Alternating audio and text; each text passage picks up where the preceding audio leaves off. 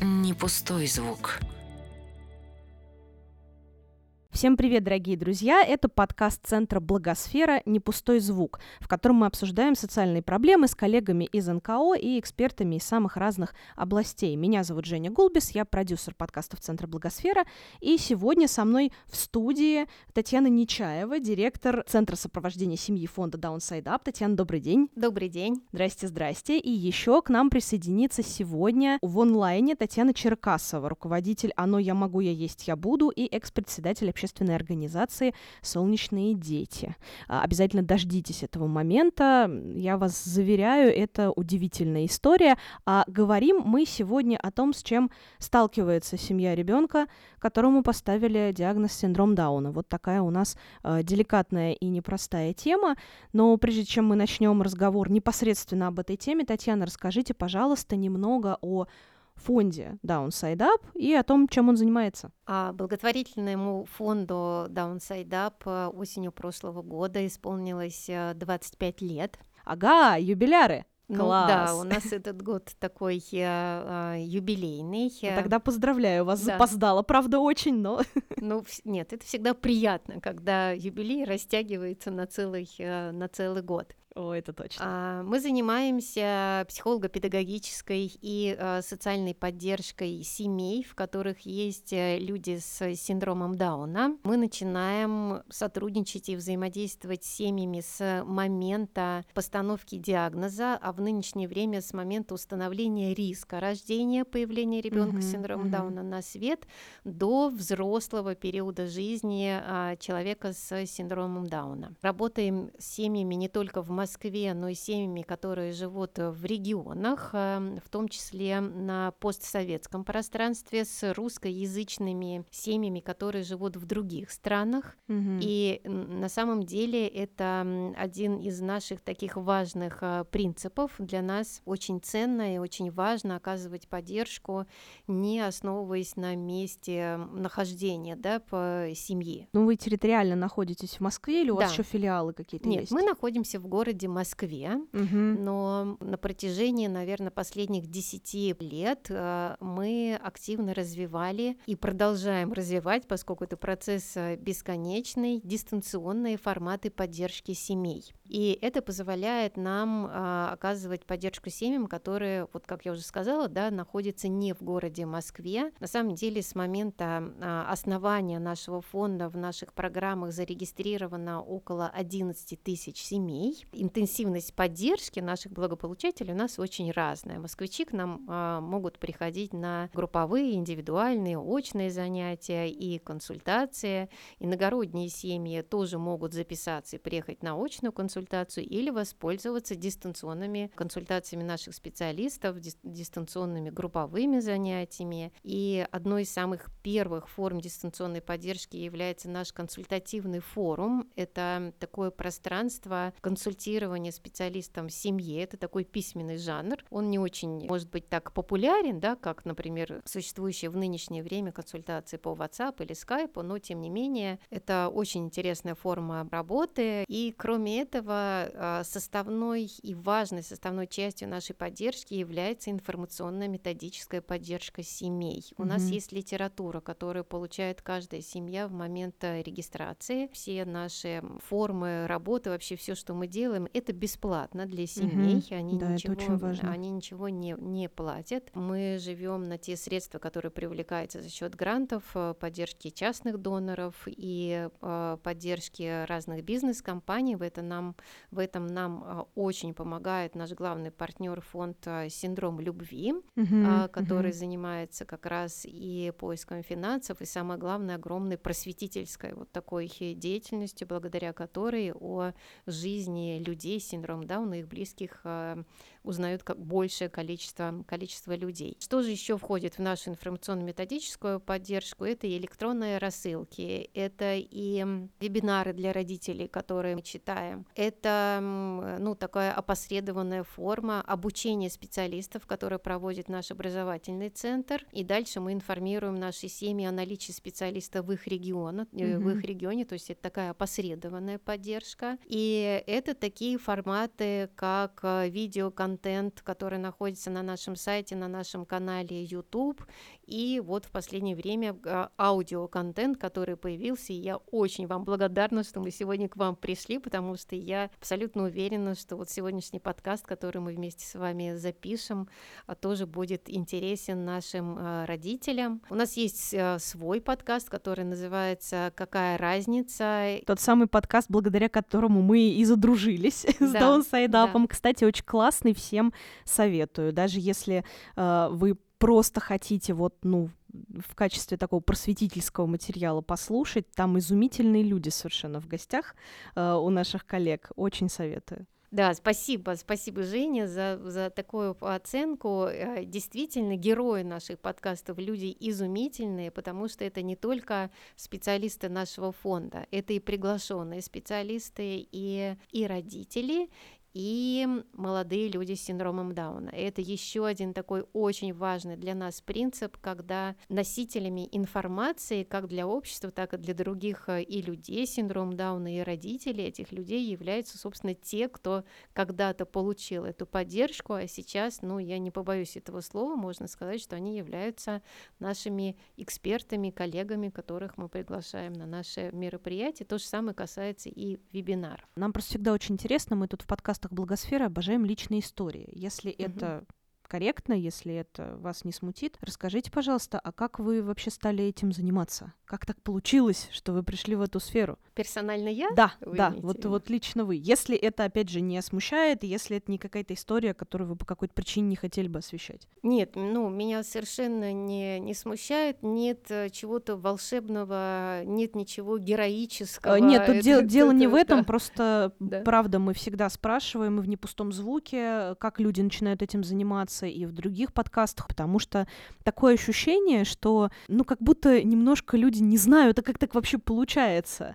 Uh, да, хочется чем-то таким иногда бывает заняться, а тебе как-то неловко, ты не понимаешь, с чего начать. Это скорее больше для тех, кто не понимает, с чего начать, но очень бы хотел. Вот с таким разворотом. Я занимаюсь, э, ну, собственно, темой, да, детей с особенностями развития. Около 25 как раз лет я закончила mm-hmm. Московский психолого-педагогический Государственный университет имени Ленина. Я училась mm-hmm, на отделении mm-hmm. дошкольной дефектологии. И у нас была замечательная программа образования, потому что она включала в себе большое количество практики. То есть буквально начиная с первого курса а, я и мои сокурсницы выходили в детские сады, и мы имели возможность получить как раз свой собственный опыт а, общения с очень разными детьми. Да? В дошкольную дефектологию входит проходят а, разные, ну так скажем, нозологии, да, разных, а, разных категорий а, детей. Но я училась в те времена, когда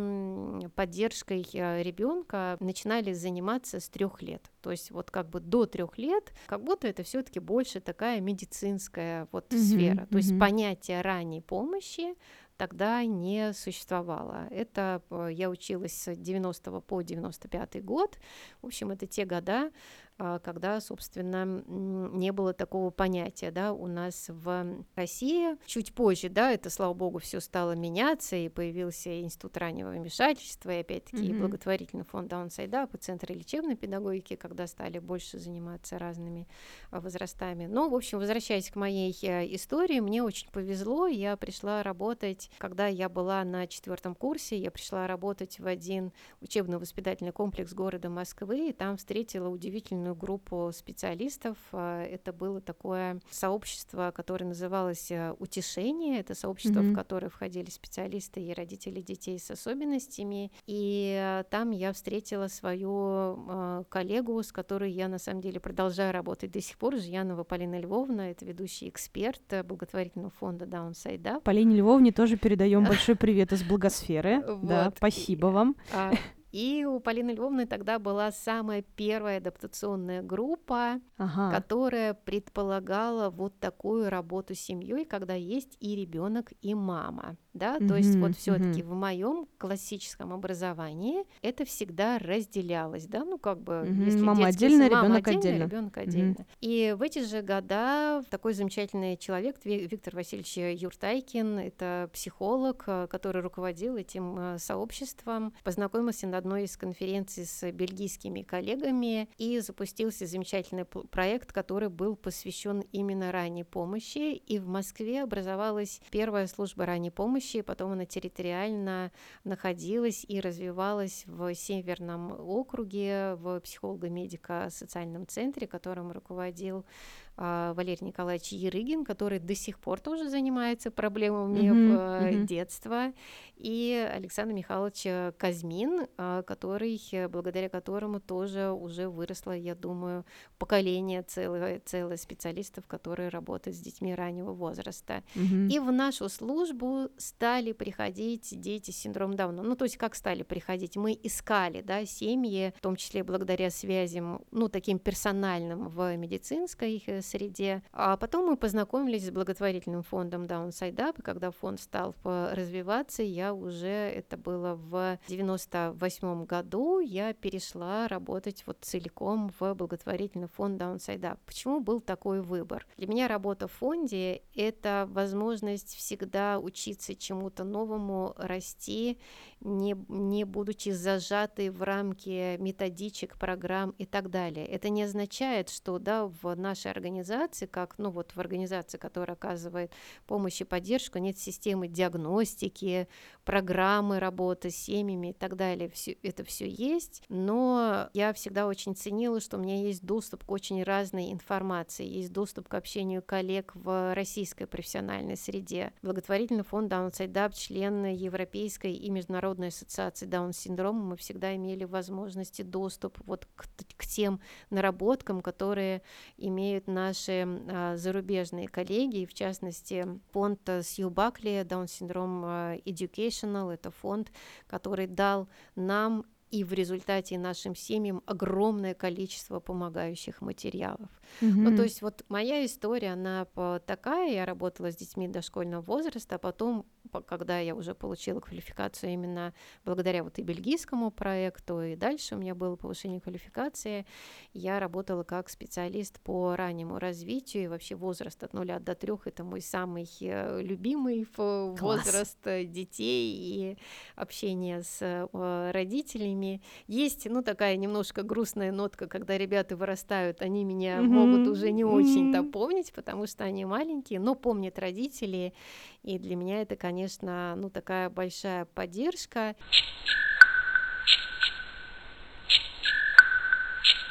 С одной стороны, казалось бы, что в последнее время больше немножко стали там слышать про синдром Дауна, да, и вот давайте поговорим а, о том, что это подробнее, чтобы наши слушатели понимали, и сразу поговорим про мифы, потому что вы уже начали эту тему. Синдром Дауна э, это наиболее частая по встречаемости э, такая генетическая особенность, которая обусловлена наличием дополнительной э, хромосомы угу. в 21 паре э, хромосом. И вот такая генетическая особенность обуславливает присутствие такой некоторой специфики в развитии ребенка с синдромом Дауна в его формировании. Это более неравномерное развитие в целом, то есть если вот обычный малыш Даун шаг за шагом осваивает какие-то навыки, то развитие ребенка с синдромом Дауна очень часто бывает таким скачкообразным, и больше того, оно неравномерно, если мы, мы будем говорить говорить про разные сферы. То есть, например, такая наиболее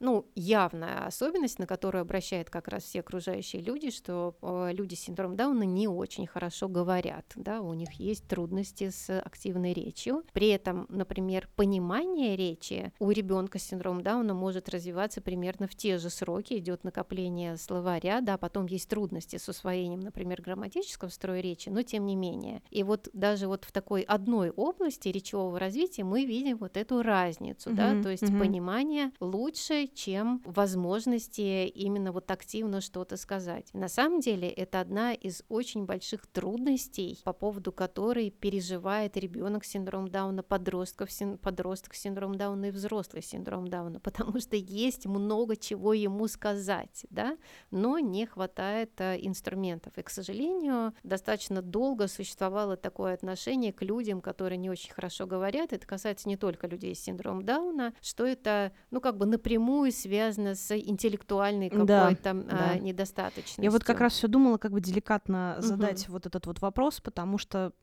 я вот помню период, сейчас хочется верить, что этого стало меньше, но я прям хорошо помню, как в детстве э, слышала очень много раз, когда это использовалось как оскорбление, угу, когда угу. вот э, с намеком на то, что ты недостаточно интеллектуально развитой, что ты неумный, вот в этом плане, когда использовали, ведь это же не так. Я очень хорошо помню, вот был период, когда, ну, ты даун, вот угу, это вот, да, вот да, это ну, вот такое оскорбительное, такое противное. Ну и, к сожалению, это живет до сих пор. Uh-huh. Это живет до сих пор, да, особенно в, ну, такой в подростковой среде и так далее. Вкладывает ли тот подросток, э, который, э, ну, да, автоматически вот это слово произносит, вкладывает ли он в это, ну, вот именно такой, знаете, вот осознанное понимание, да, что вот mm-hmm. люди с синдромом Дауна это люди прям, ну там какие-то ужасные. Я не думаю, скорее всего просто вот в багаж, да, нынешних подростков это тоже перешло как-то автоматически. Ну да, люди вообще же и особенно подростки не очень задумываются, когда они говорят что-то обидное, у них эмоции, у них там свои гормоны какие-то играют, и они да. сказали и сказали и пошли дальше. Ну и здесь я м- хочу заметить, что э, на самом деле, да, вот нынешние современные подростки подростки, они живут в очень таком интенсивном и, к сожалению, замусоренном, да, таком информационном э, пространстве, сориентироваться достаточно сложно. И, ну, тоже э, такой важной э, веткой работы и фонда Downside Up, и фонда Синдром любви является просветительство и развитие волонтерства в молодежной среде. Mm-hmm. И здесь мы, в общем, выступаем как партнеры в этой, в этой работе. И, к счастью, мы в последнее время встречаем все больше больше совершенно э, замечательных, думающих подростков, школьников, когда приходят мои коллеги в школу с, ну, это может называться урок добра, добра или это может называться тренинг по пониманию инвалидности, mm-hmm. или это может быть какая-то встреча в библиотеке. Кстати говоря, на эти встречи мы обязательно э, приглашаем молодых людей с синдромом Дауна, ну, чтобы мы не, зв- не звучали, да, что вот пришли рассказывать непонятно о ком, mm-hmm. они соведущие таких встреч, встреч. И школьники задают вопросы, они задают, спрашивают, они получают свой собственный опыт вот восприятие, во-первых, адекватной а, информации, во-вторых, общение именно с человеком с синдромом Дауна. Этого так не хватает, потому что очень часто, когда вообще с любым опытом какой-то инаковости, отличности от самого себя сталкиваешься, понимаешь, что к этому совершенно не готов. Ты это слышишь очень опосредованно, не из уст самого человека, а непонятно откуда, из непонятного источника. Это очень важно. Да, и вот, ну, как раз если говорить, да, про, про инаковость, э, на самом деле люди с синдромом Дауна, это, кстати говоря, тоже один из таких мифов, что mm-hmm. все люди с синдромом Дауна абсолютно одинаковые, выглядят mm-hmm. они одинаково, э, устроены они одинаково. Это не так, они такие же разные между собой, э, как э, обычные э, люди они отличаются от, от среднестатистического, да, так скажем, э, человека. Действительно, есть особенности восприятия, особенности запоминания информации, особенности в а, использовании да, этой э, информации. Людям с синдромом Дауна нужны дополнительные средства и для коммуникации, да, и для того, чтобы они лучше запомнили ту информацию, которую им, им дают. Ну, то есть, например, им очень часто помогает визуальное подкрепление, да, какие-то зрительные опоры, а вот на слух они воспринимают информацию и запоминают ее ну, более длительное время и, и, и хуже.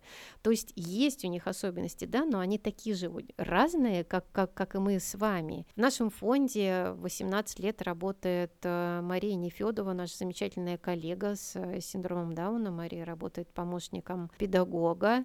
Мне кажется, мы не сделали очень важное дело. Надо передать привет Марии. Мария, привет вам большой из Благосферы. Да, она, я уверена, что Мария будет рада. Она на самом деле тоже очень частый гость и, и на разных э, телепрограммах, и, mm-hmm. и, и на радио. И Мария на самом деле, поскольку она наш первый трудоустроенный сотрудник, у нас сейчас несколько молодых людей с синдромом Дауна работает в нашем фонде, но Мария была первой, и на самом деле она человек, который очень многое нам дал и дает, поскольку она может дать обратную связь именно как от человека с синдромом Дауна. И Мгм, даже вот мгм. в те года, да, как я сказала, 18 лет уже Маша у нас э, работает, и, ну, вот в года 15-летней давности, ну, где вы еще услышите, да, как на самом деле себя чувствует человек с Да. синдромом Дауна, когда его оскорбляют в метро, да. Вот Маша была тот человек, который расставляла вот эти акценты именно с позиции того человека, который оказывался в этих ситуациях. Например, она с нами делилась э, историей, я, в в общем, заочно, да, там, Машенька, прости, пожалуйста, что я э, рассказываю твои опять персональные истории, но у меня есть, на самом деле, разрешение от Маши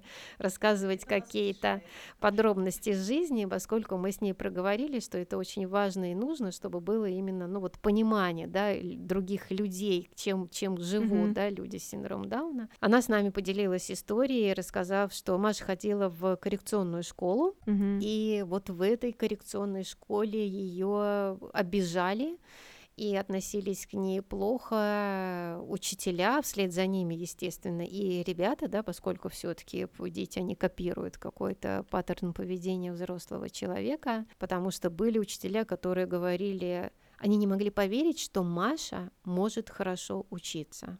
Она М, может хорошо мгм. учиться. У Маши Маша прекрасно декламирует э, стихи, она владеет письменной речью, она играет на, на флейте, она- Вау. она, она занимается спортом.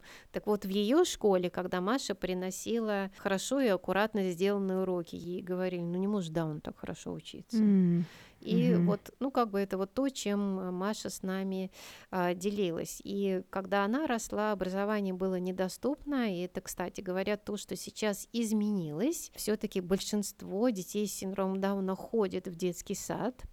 И большинство из них посещают школу. Мы не будем сегодня говорить о качестве образования. Это совершенно другая тема. Она страшная, э, страшная, страшно важная. Вот, не сама страшная, да, страшно важная и очень нужная. Вот, но как бы не хочется углубляться там в подробности. Но Мгм. э, тем не менее, да, Качество услуг, оно может быть разное и для нас с вами, и для людей с синдромом Дауна, просто в их случае это гораздо более существенным образом влияет на их качество жизни. Я просто как раз пыталась, наверное, мысленно заползти на эту территорию, М, такое ага. же э, поползновение какое-то совершила, потому что вспомнила еще один тоже такой, ну я не знаю, миф или, или что это, но как оскорбление в свое время звучало точно. Э, у некоторых учителей э, была привычка, если ученики что-то не так делают, шумят, э, плохо написали контрольную, говорили, вы класс коррекции.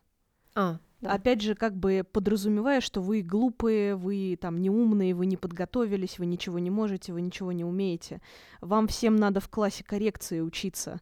У меня была одна такая Ну, учительница. да, вот, к сожалению, а, действительно, ну, я думаю, что и сейчас это тоже, это тоже есть. И но- какие-то неадекватные совершенно представления о том, что такое коррекционная педагогика, на мой взгляд. Да, да, и вот мне кажется, что это очень важно сказать. Есть инклюзивные классы, есть коррекционный класс, есть коррекционные школы. А в чем разница? В коррекционной школе а, другим образом устроена программа а, обучения. Ну, во-первых, да, очень важно, это образование.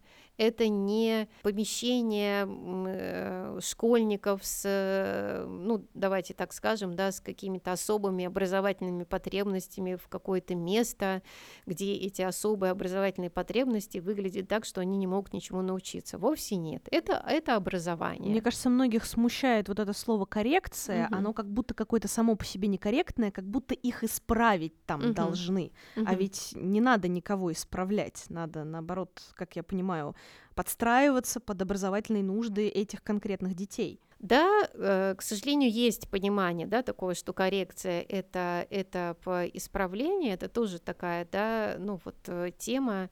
На самом деле, если мы с вами вот чуть, да, сейчас отвлечемся, например, от школы и поговорим про, про раннюю помощь, да, вот, э, и мы говорим, что малыши с, с синдромом Дауна, а, они развиваются, у них есть свой, свой путь э, развития, и задача специалиста, который им помогает, это не исправление, поскольку мы с вами имеем дело и взаимодействуем с ребенком, который находится в процессе роста, в процессе развития. То есть это поддержка формирования его навыков с учетом тех особенностей, которые есть у младенца, да, там или малыша с синдромом Дауна. Вот, вот это очень важно, да, мы, мы не корректируем ни ребенка, ни его маму, хотя, ну, там, мамам, да, которые переживают вот эти стрессовые состояния, им бывает трудно опять поверить в себя как в успешную маму, обрести себя как успешную,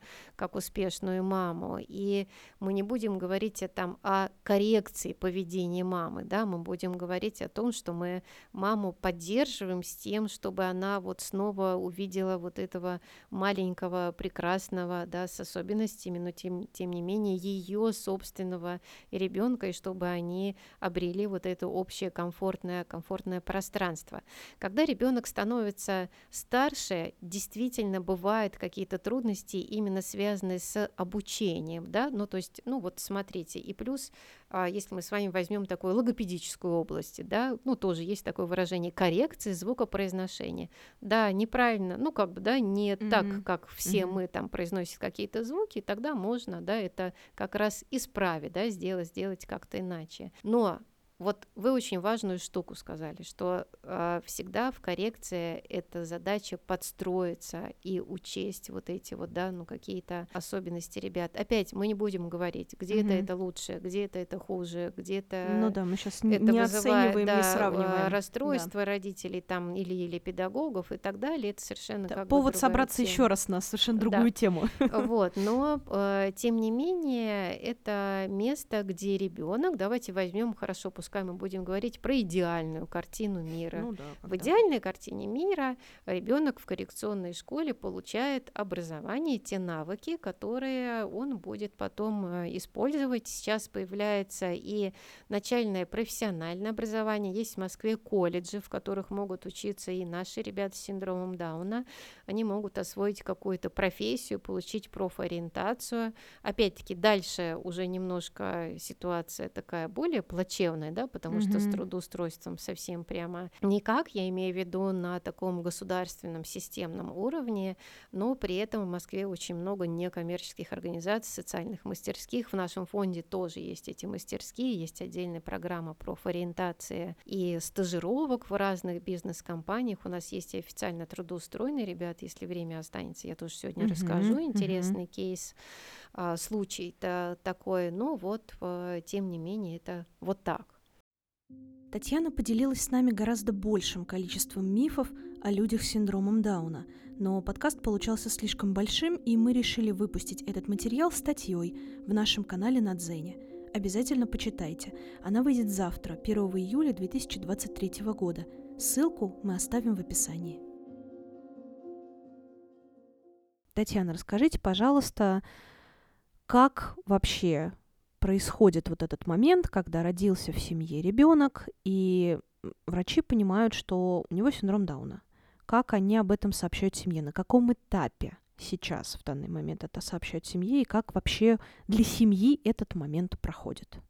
Сейчас э, семьи узнают о том, что у ребенка синдром Дауна не только уже э, ну, непосредственно в роддоме, да, в угу. момент. То есть не по факту рождения. Да, не по факту рождения. А в связи с развитием да, такой пренатальной диагностики сейчас все больше э, семей а, узнают о том, что, возможно, у ребенка будет э, синдром Дауна на таком на пренатальном а, этапе. И здесь вот это очень такая интересная и важная история есть эм, некоторое количество исследований, часть которых говорят э, только о том, что может быть риск рождения ребенка с синдромом Дауна. Mm-hmm. Это те, которые делаются, ну так скажем, в первой трети э, беременности. А вот исследования, которые уже устанавливают диагноз, что у ребенка с синдромом Дауна, да, это уже ну немножко другое. Первый вид э, исследования может быть неинвазивным, берется анализ крови. Вторая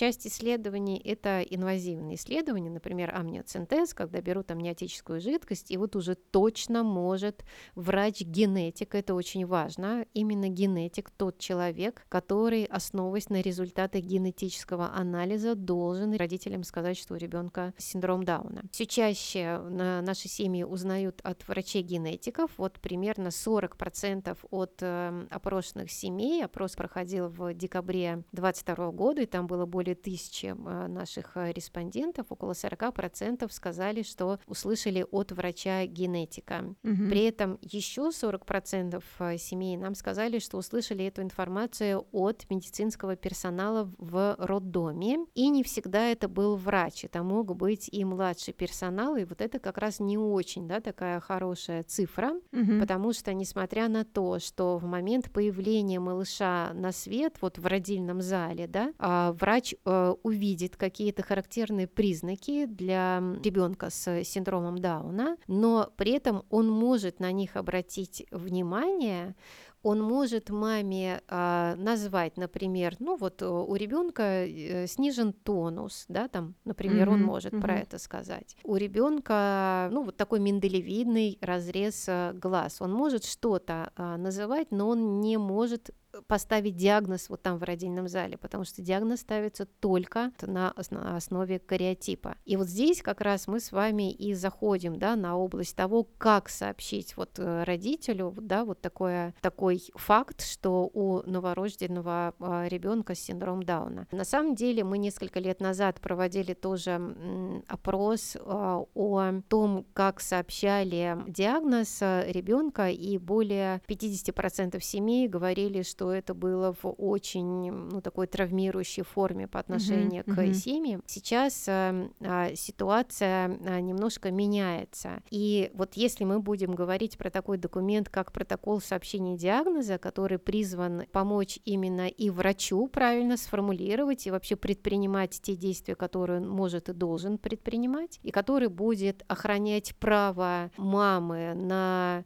то, что и право ребенка остаться в семье, на, на принятие, на том, чтобы его тут же приложили к груди. Кстати говоря, это не всегда делают. Иногда бывает так, что ребенок появился на свет, малыша унесли, мама ничего не может ну, понять. Mm-hmm, и mm-hmm. вот многие нам мамы говорят о том, что это очень страшные минуты, когда вот, ну, ты, да, ты рожала, это вот было, да, ну, вот такое действие очень и физически, и эмоционально затратное, а потом mm-hmm. раз — и вдруг вот это, это вот прям какие-то мгновения, ты оказываешься в вакууме и вообще угу. не можешь понять, где ребенок, почему ну, все да. молчат. Унесли, и все, все трагически замолчали, и ты да. уже думаешь, что что-то страшное случилось. Да, и вот это, ну, тоже, естественно, угу. очень такая угу. травмирующая, а, травмирующая ситуация. А э, протокол сообщения диагноза, это получается, чтобы слушателям было яснее, это официальный документ, да, в котором прям закреплено, что и как в такой ситуации говорится, ну просто чтобы да, вот мы понимали. протокол сообщения диагноза — это действительно документ, который должен быть официальным. Сейчас мы про это немножко поговорим, угу, как, ну какая ситуация на самом деле сейчас. И это документ, который определяет порядок действий врача, включая а, его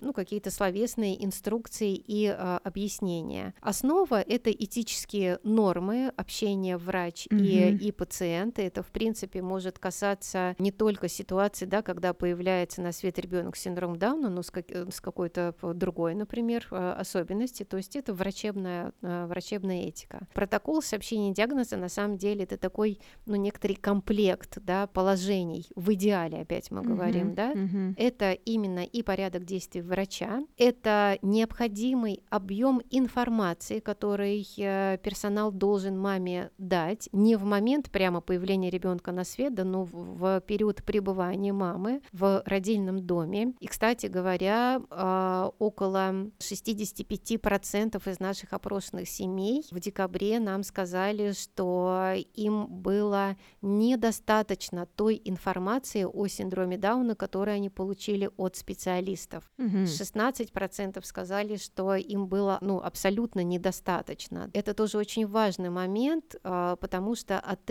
это влияет на то решение, которое мама принимает да, в отношении судьбы своего ребенка. А, я поясню для наших слушателей, мы сейчас говорим а, действительно об очень серьезном решении, потому что, к сожалению, была такая практика, и она, наверное, до сих пор остается, что от таких детей просто отказываются иногда в некоторых случаях. На самом деле, вот за последние десятилетия, слава богу, произошли существенные, качественные, да, угу, такие угу. изменения. Только 23% а, из опрошенных нами семей сказали, что им предлагали от ребенка отказаться в родильном доме. А то есть прям предлагали, да? Да. Была такая практика. А, в более настойчивой или в более мягкой форме, но тем не менее предлагали. Вот угу. 10 лет назад этот процент составлял 75%. Ого.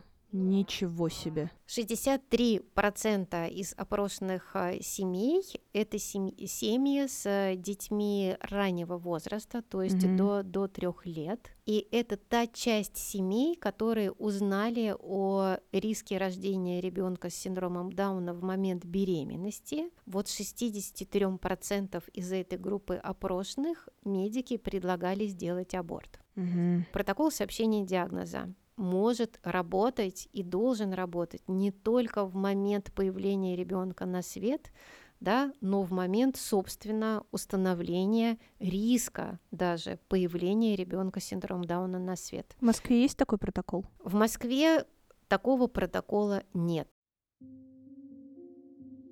Качественные изменения, о которых говорила Татьяна Нечаева, на данный момент действительно произошли в первую очередь не в Москве, а в регионах.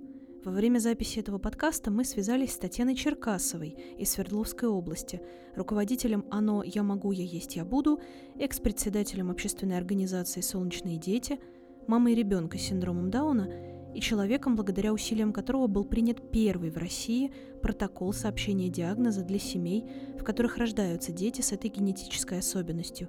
Сейчас вы услышите наше интервью с Татьяной. Как вообще удалось вот этого добиться? Как удалось добиться введения протокола сообщения диагноза э, и что для этого было сделано? Ну, я не могу вообще э, сказать, что э, удалось добиться. Вот это, наверное, неправильное слово, потому что просто это многолетняя, да, такая постоянная работа. Это опыт взаимодействия Э, представителями государственных структур, которые ему, э, этому оп, этот опыт мы получили, вот Татьяна Нечаева, Александр Боровых, Анна Португалова. Научились мы работать э, с представителями власти, органов именно у них. Я научилась этому делать благодаря их умениям, знаниям. Это понимание важности и необходимости того, что этот протокол нужен. Э, вообще изначально э, первый раз в существовании такого документа мы, родители, совместно с представителями Министерства социальной политики, представителями Министерства здравоохранения э, услышали, что вообще в природе существует, в мире существует такой документ на телемосте, который для нас организовала в 2010 году консульство Соединенных Штатов. Наша партнерская дружеская организация, с которой нас, вот мы тогда и подружились, и познакомились. Это гильдия Down Syndrome, Канзас и Канзас-Сити. Именно тогда мы вообще услышали этот термин. И мы узнали, что вообще так можно, что оно э, работает. То есть до этого не было практики, там, скажем, ни в Москве, ни в регионах? Сколько я знаю, нет. 2010 году мы вообще о существовании, э, вообще об этом термине, о такой модели услышали, узнали. Э, я рада, что присутствовали и узнали об этом не только мы, но и замминистра социальной политики, представители генетического центра нашей области. И это услышали все, не от меня. То есть не я пришла к ним да, и сказала, вот, а давайте вот такую штучку сделаем. После этого уже мы начали разговаривать о том, что хорошо бы такой документ, чтобы появился в нашем регионе. Изначально у нас вообще очень э, интересно выстраивалось взаимодействие да, с нашим генетическим центром, благодаря которому, собственно, этот документ и появился тоже. На момент, когда мы уже заговорили непосредственно о документе, это, наверное, уже был год 14 Ага, ну то есть много времени прошло, да, между тем, как... То есть первый раз мы услышали в 2010-м. Протокол был, приказ с протоколом был принят в 2016 году. То есть прошло 6 лет, пока Э, в нас поверили, пока э, согласились с тем, что это нужно, пока мы настраивали взаимодействие, настраивали э, непосредственно поддержку самим семьям, новорожденным. На контакт с этими семьями мы выходили именно благодаря медикам и взаимодействию, и семинарам, которые, с которыми к нам приезжал благотворительный фонд Даунсайта по психологической поддержке, по медицинскому консультированию. Татьяна, а вот вы все время говорите «мы», да? «Мы» — это именно э, там, в том числе НКО... Э... Детей с ага. синдромом Даун, которые объединились, угу, угу. Э, регистрировали некоммерческую организацию. На самом деле а, работа организации «Солнечные дети», которой на тот момент Татьяна а, руководила, и вообще вот все эти года, а, это время, когда Свердло... Э, Екатеринбург и Свердловская область продемонстрировали самый, эм, ну, наверное, оптимальный и эффективный вот такой э, и яркий пример коллаборации и объединения некоммерческой организации, родительской организации, которую вот э, представляла Татьяна Черкасова, медицинской организации, которую руководила Елена а, Борисовна а, Николаева, это тот самый клинико-диагностический центр охраны здоровья матери и ребенка, и представители государственных структур, а, ну и плюс а, это было экспертное участие нашего фонда, ну как бы от малого там к большему вовлечению, но здесь вот я как раз больше хотела сделать акцент именно на том, что происходило внутри региона. Деятельность вот этой родительской организации, которая вызвала доверие и у представителей здравоохранения, и у государственных структур, она позволила, ну собственно, начать жить вообще вот, ну как бы вот этой э, идеей и запустила в жизнь жизнь эту идею. Что именно изменилось с тех пор, как был введен протокол сообщения диагноза в регионе?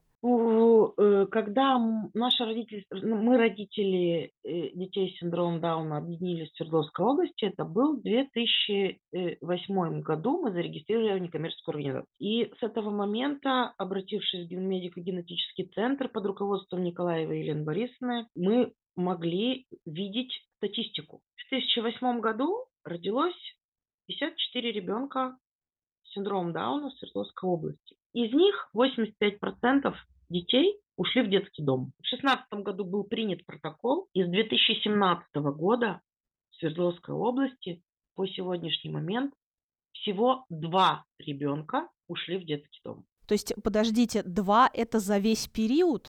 Да. Обалдеть. Я понимала, я была морально готова к тому, что у нас будет сегодня статистика, но что она будет такая вообще изумительная, это, конечно, шок-контент, я считаю, в хорошем смысле этого слова, потому что, ну, эффект просто невероятный. Так а что еще конкретно вот случилось, что стали делать, как стали помогать семьям, как стали помогать родителям, вот с чего у них теперь все это начинается? Мы вообще э, создали организацию. Первым нашим вообще выходом в свет это был наш родительский поход в к руководству медико-генетического центра. Мы пришли с предложением, что мы пришли не жаловаться, мы пришли не выяснять отношения, да, хотя пережито было очень много.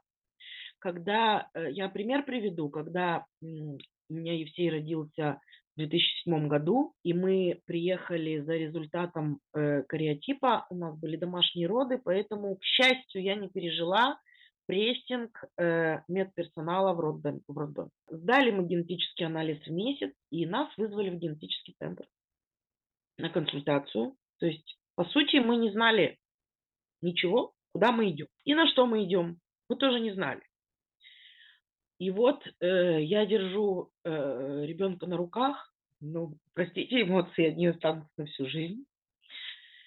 И э, мне говорят, что у него синдром Дауна. Я не понимаю вообще, что происходит. Я понимаю, что у меня не хватает воздуха, что я не могу говорить, что ну, вообще что дальше делать. При этом нам выдают жутчайшую, страшную брошюру в руки, отксерокопированную, знаете, когда книжку копируют, с одной стороны белая сторона, с другой э, копия. Знаете, да, то есть это даже не, не такая непрофессиональная копия, а вот такая. Очень бережно, очень э, осторожно. То есть не говорили никаких страхов и ужасов, не предлагали отказаться. Нет, но даже этого было до такой степени страшно и ужасно. Э, и дают мне в руки вот эту брошюру и говорят, почитайте в коридоре и отдайте нам. У нас один Какой читать?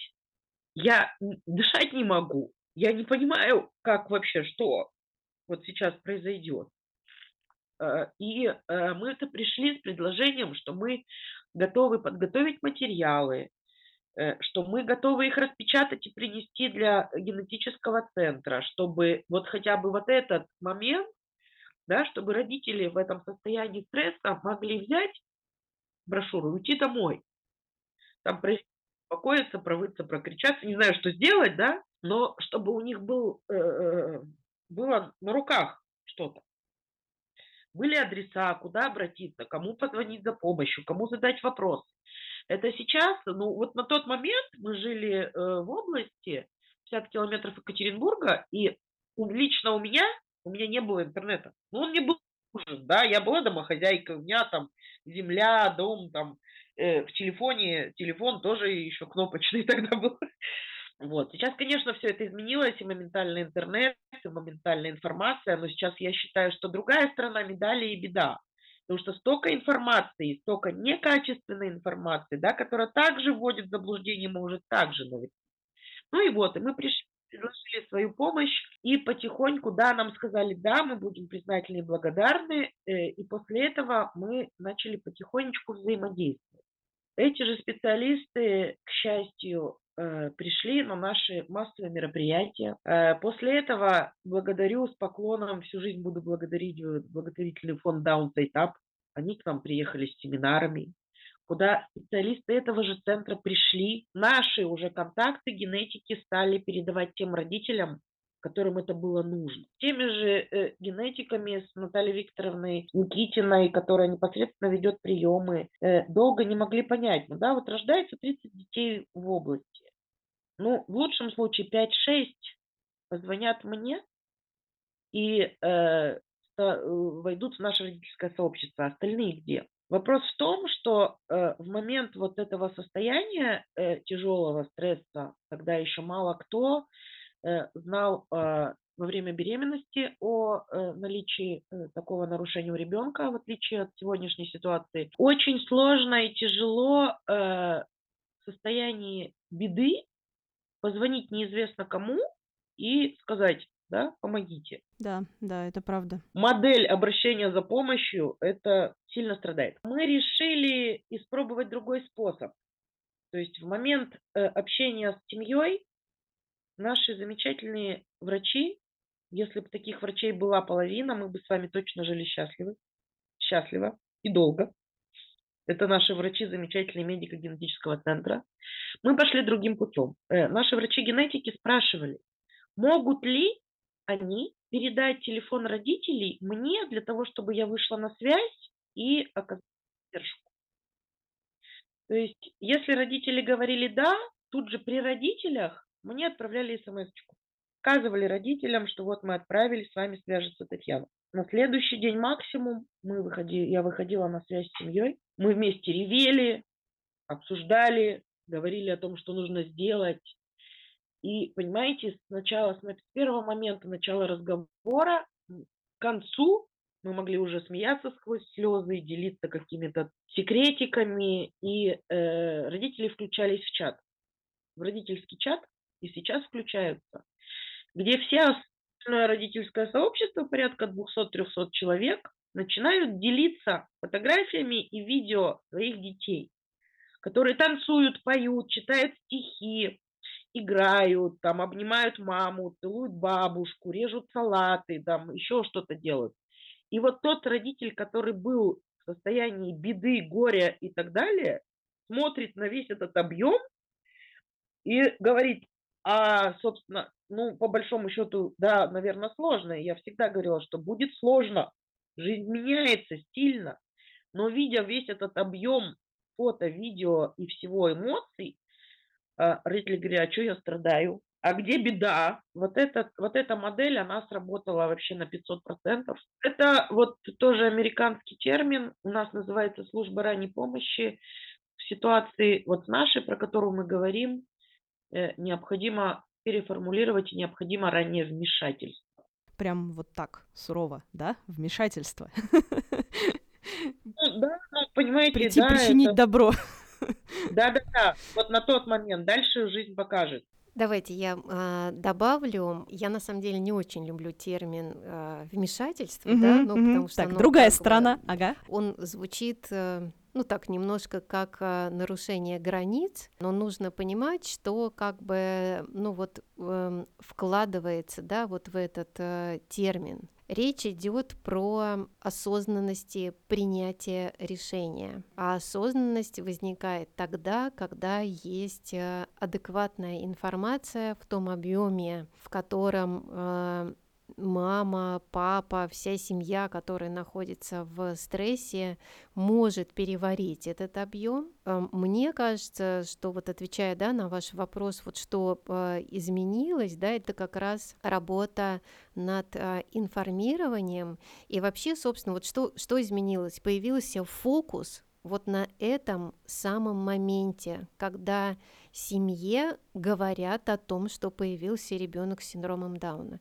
Эта тема неудобная, Мгм, ну, да. как бы, даже, наверное, неудобная, может быть, не совсем то слово, она, она очень болезненная, и она болезненная, безусловно, для семьи, да, потому что это Опять-таки мы понимаем, что мы говорим да, про, вот, про те года, да, 20-летние почти по давности. Эта тема э, болезненная для родителей, потому что информации нет она болезненная для медицинского персонала, потому что информация у них есть, ну, она не, не пойми какая и не очень адекватная, так скажем, да, поскольку она была основана на неверных все-таки представлениях о возможности людей с синдромом Дауна, но это не вина медика, как, как говорится, да. Он учился вот так в, в Да, свое да. время. Его тоже дезинформировали. И никакой культуры, ну вот именно такой э, в медицинской среде, когда вот этот э, сотрудник медицинского учреждения может на что-то сам опереться,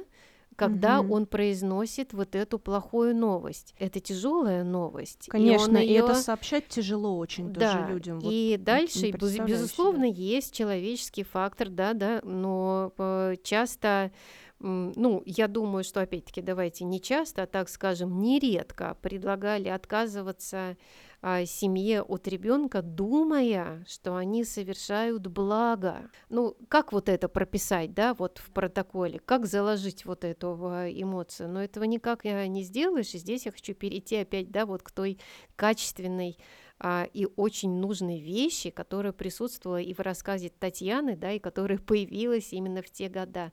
Это конструктивная позиция родительского сообщества и э, медицинской э, организации, когда вот договорились, попытались найти форматы, формы, слова, и это сделали вместе, да, вот родительская организация, которая представляет тех людей, которые получили это известие, и представители медиков, которые сообщили.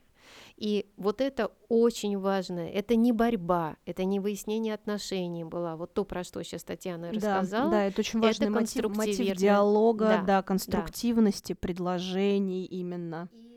Я бы хотела, наверное, добавить, что вот много лет э, и э, э, лично для меня э, очень большой вопрос, э, почему э, не пользуются, да, готовой моделью, готовой, э, готовым инструментом другие регионы. Не все, конечно, но на нашей территории. Наш протокол был первый в России. Приказ вот этот. Это первый в России приказ. И для меня очень-очень там такая вопрос, почему работающую, готовую, продуктивную модель, которая не требует финансов, вот я прям об этом говорю, почему она э, не э, берется, не используется в других регионах.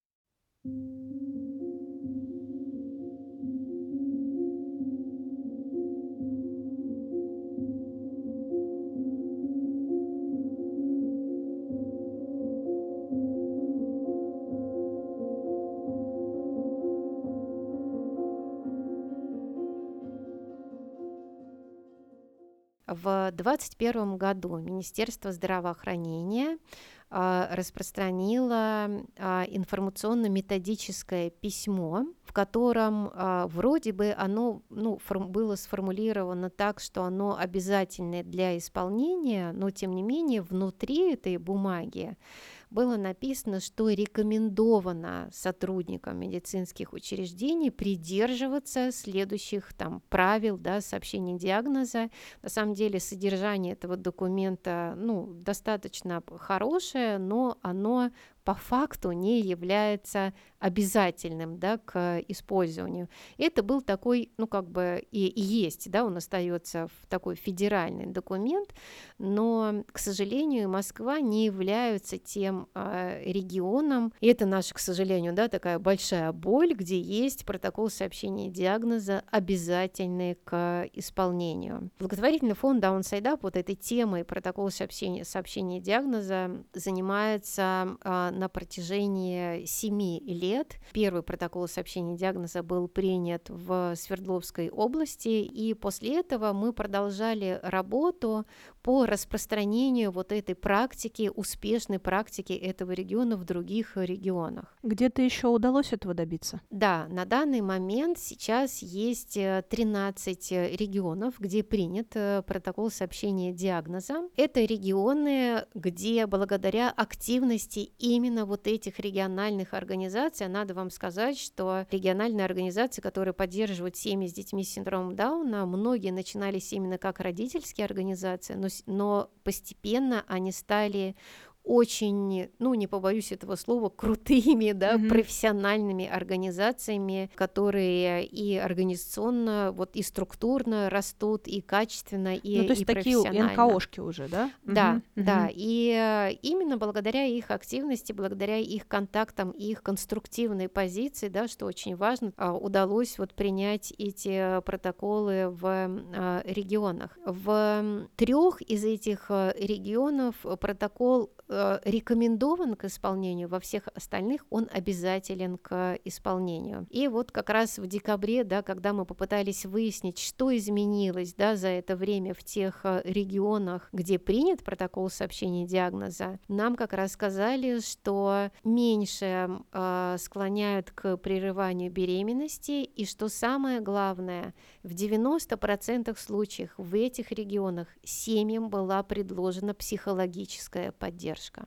Да, это очень Потому важно. что до этого момента, да, в нашем предыдущем исследовании подавляющее количество, да, ну тоже там было более, мне кажется, 95% семей говорили, что они очень нуждались в психологической поддержке, но они ее не получили в тот момент, когда вот э, им сообщали вот это известие. Да, обязательно нужно сказать, что вот два региона, это Новосибирская область и Московская область, ага. это регионы, где э, были приняты протоколы сообщения диагноза на все э, нозологии, то есть это не только по синдрому Дауна. Ага, то есть в Москве нет, а в Мособласти да. есть. И э, эти протоколы были приняты уже благодаря усилиям Альянса «Ценность каждого» и самому активному участнику этого э, Альянса Центру лечебной э, педагогики. Альянс подхватил, собственно, вот то дело, которое начал благотворительный фонд Downside Up, и сейчас, и я думаю, что и сегодня, и вчера, и завтра продолжается вот эта работа. А есть ли какие-то, может быть, не знаю, истории, рассказы родителей, которые с этим столкнулись, о том, что они чувствовали в этот момент? Вот именно тогда, до того, как еще принят был протокол в том или ином регионе? Они, конечно, в своем большинстве трагичны, если мы говорим про истории, ну вот, 15 или 20-летней давности, и, например, история, ну, такой замечательной семьи, в которых есть девушка с синдромом Дауна, ее зовут Дарья, и папа и мама являются нашими коллегами, они работают сейчас в благотворительном фонде mm-hmm. Downside Up. И вот Анастасия, это мама Дарьи, совершенно потрясающий человек, который занимается и просветительской деятельностью в наших фондах, и она же сейчас координатор как раз взаимодействия с родительскими сообществами Класс. у нас в фондах. Но вот ее история такая, что в тот момент, когда Даша а, появилась на свет, ей сказали, что вообще оставь ее, это будет овощ, она не будет О, узнавать мой. ни папу, ни, ни папу, ни маму, никогда тебе не улыбнется, к тебе ручки не протянет и вообще никогда не будет знать, что ты ее мать. И какие проблемы ты молодая, а Насте на тот момент было по 19 лет, если я не ошибаюсь. Вы вообще молодые, родите себе еще, и какие проблемы-то? Эту оставьте и новую, Какой в общем, кошмар. А, новую заведите. И, За- заведите, вот прям да. так, да? Как собачку? Да, да, да, именно, по, именно так. И по истории этой семьи такая, я тоже думаю, что я могу ее рассказать, поскольку и Анастасия Алексей часто делится в средствах а, массовой информации, и они под этим прессингом отказались от, э, от Даши, и Даша находилась первые месяцы своей жизни в доме ребенка, но потом, спустя 9 месяцев, э, они ее забрали. И вот в момент, когда они отказались от э, Даши и Насти, и Алексею было трудно и друг с другом находиться. Они тоже расстались на какое-то время, но потом, когда Даша вернулась в семью, семья воссоединилась, и дальше в их семье появилась еще и младшая, и младшая дочка и вот Анастасия вспоминает, что, э, да, ну как бы почему она потом приняла вот такое решение, что нет, все-таки Даша должна быть дома. Она ее забрала на каникулы угу. и увидела, что как раз вот это все неправда, что ей рассказали, что ее Даша, которая находится дома, не по дням, а по часам узнает что-то новое, меняется и так далее. И вот, ну как бы, угу. ну и угу. вообще вот это ее девочка, мы все очень вспоминаем в фонде тот момент, когда они к нам первый раз пришли, это такая была пухленькая блондинка, мы прям на нее смотрели и говорили, что вот нет, ну Дашу нужно снимать в рекламе, потому что она была совершенно а, а, очаровательная. К счастью, таких историй сейчас становится все все меньше, но случается, да, и вот когда мы говорим про протокол сообщения диагноза, мы на самом деле понимаем, что это очень важный кирпичик очень большой темы, которая называется этика взаимодействия с людьми с э, ментальными особенностями и их близкими. Мы, мне кажется, совсем забыли про приветы из благосферы. У нас просто не пустом да. звуке такая традиция. Если а. мы кого-то хорошего упоминаем, то надо обязательно передать привет. А, Ольге, да. Ольга Сиянка. Ольге передаем привет. И еще мы исправляемся, не передали Анастасии Алексею прекрасной Даше. Вот, этой замечательной семье тоже привет из благосферы. И Центру лечебной педагогики, конечно, который, который мы уже упомянули далеко не в первый раз. Вот э, наш коллега Анастасия, которая э, сидит за кадром и нам подсказывает. Напомнил. Да, да, ну, она нам напомнила про, про коллег тоже. Да, наверное, не только Центр лечебной педагогики, но и Альянсу ценность, э, ценность каждого, Точно. поскольку Альянс э, включал, включил в себя, да, и представителей тех самых э, партнерских организаций, с которыми Downside Up работал mm-hmm. в первые годы вот этой темы. В частности, еще один прекрасный человек, Елена Лянгузова, руководитель э, Кировской организации «Дорогой добра». Класс.